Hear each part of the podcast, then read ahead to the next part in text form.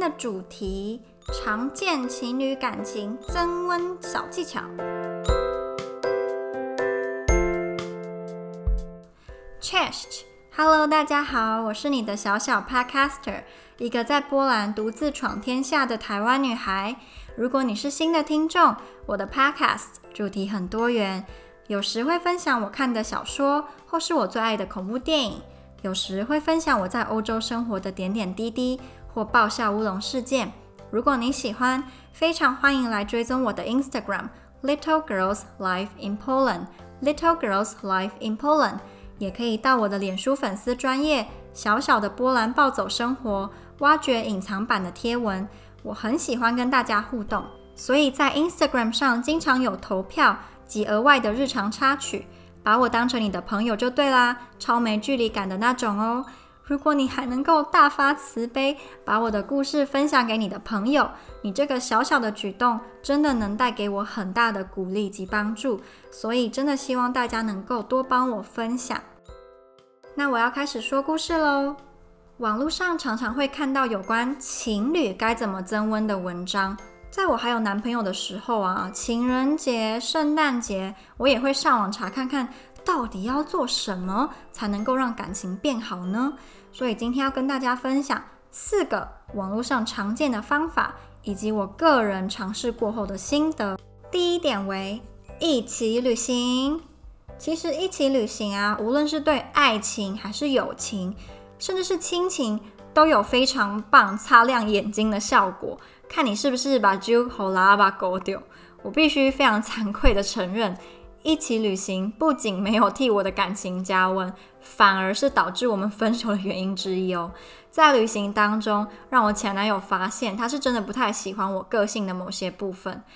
但我觉得啊，就算只是三天两夜的旅行，也能让你注意到男朋友或女朋友隐藏的优点跟缺点，尤其是当你们遇上未知的困难。例如，你们订好的住宿原来是个大照片，跟网络上完全不一样。这时候就能够观察另一半的脾气，其实也不用观察，你就看他怎么处理、怎么面对。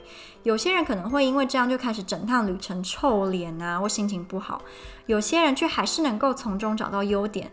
例如，他可能会说：“嗯，虽然住的地方跟想象的不一样，但它的阳台比我预期的还要好，诶，能看到的风景好美哦。”规划行程啊，也能看出对方的细心程度。我第一次去英国的时候，前男友把行程排得很满，又很有趣，还懂得投其所好，真的是一只老狐狸。但真的就有感动到我。虽然后来交往，我们两个就变成只决定地点跟住宿就去了，完全不会安排行程，真的差很多。旅行常常会需要互相配合跟沟通，如果能够一起解决在旅行中遇到的困难，其实感情绝对能够升温哦，还会有。原来我们可以同甘共苦啊！这样的体悟，结论就是情侣真的要一起旅行，而且这一个技巧五号。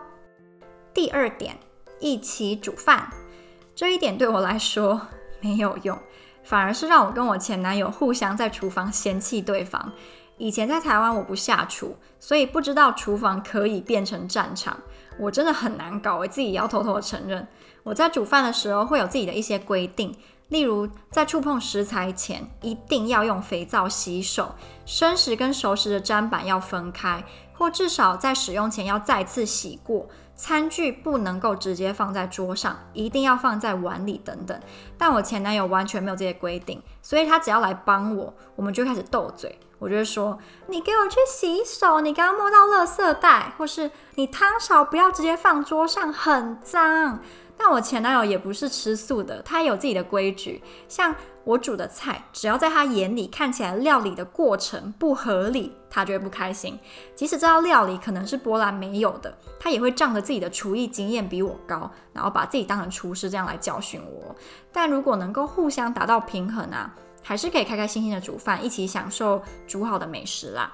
如果你的运气比我好的话，总之一起煮饭不好。接下来第三点，帮对方按摩。Yeah，that's my boy。帮对方按摩对我来说非常的有效。只要我有认真按摩的话，你在那边把对方当洗衣板搓来搓去，应该也是反效果。你要用心把对方的每个肌肉都按得服服帖帖的，自然感情就会更好啦。但你要小心哦，如果你表现出不耐烦，或是你按的时间比对方少，对方有可能会注意到哦。爱计较的人就会开始在那边圈圈叉叉。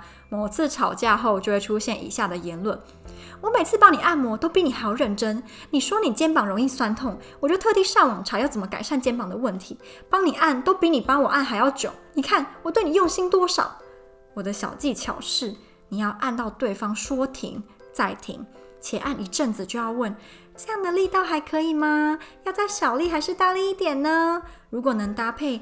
很香的按摩乳液和香氛蜡烛，感情绝对大升温。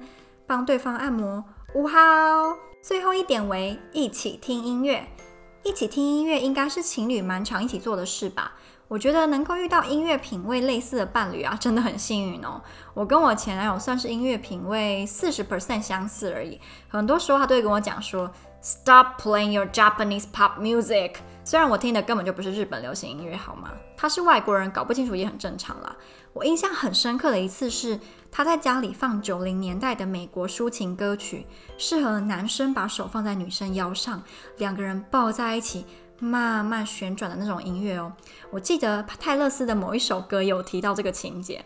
然后那个时候啊，我跟他真的就开始那样跳舞了。我一直以为那只会出现在西方的爱情电影当中，原来他们真的会这么做。不过我当下没有很享受，反而很紧张，因为我觉得自己转得很怂啊，然后脚在那边一点不优雅。不过你事后去想，还是会蛮浪漫的。我跟我前男友喜欢的音乐的共通点是 British pop music，尤其是 The Verve 的歌，他们的 The Drugs Don't Work，就是我跟我前男友可以一起合唱，两个人都很开心。我来放给大家听我最喜欢的部分。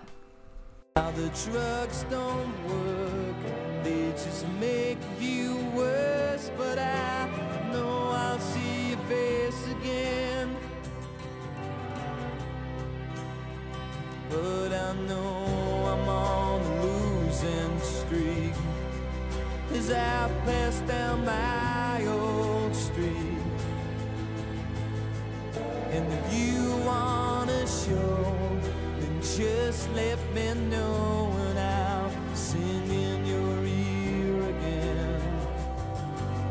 还有魔力红的 she will be loved，之前好像很红哎，就在他刚发行的那段时间，那我一样放给大家听一小段。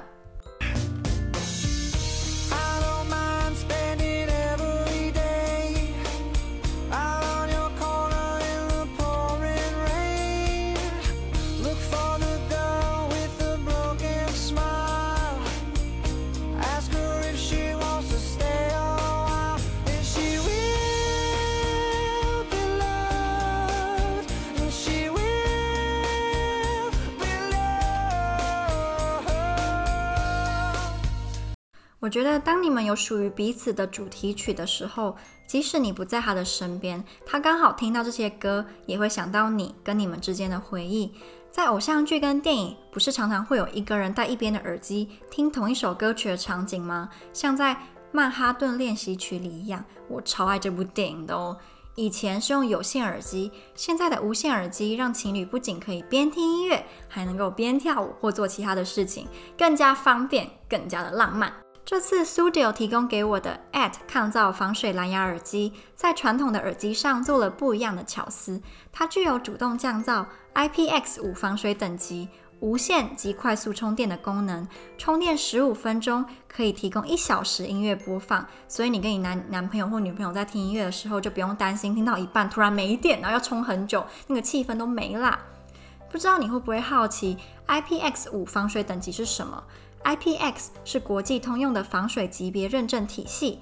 IPX 防水等级分类从零到八，共分成九个等级，数字越小，表示防水性越差。IPX 五为防喷射型，全方位和角度的防水保护。